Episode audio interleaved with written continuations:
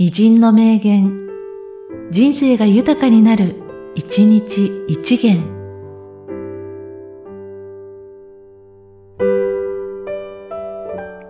1月4日、夢の旧作。50、70、100まで生きても、あっという間の一生涯だよ。何が何やらわからんままに、会うて別れて生まれて死にゆく。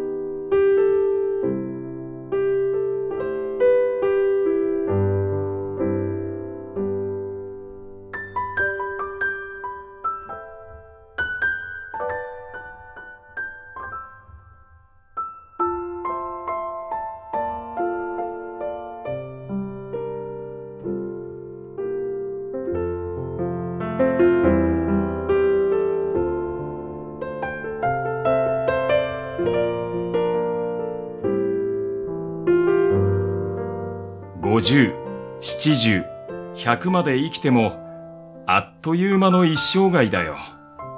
何が何やらわからんままに、会うて別れて生まれて死にゆく。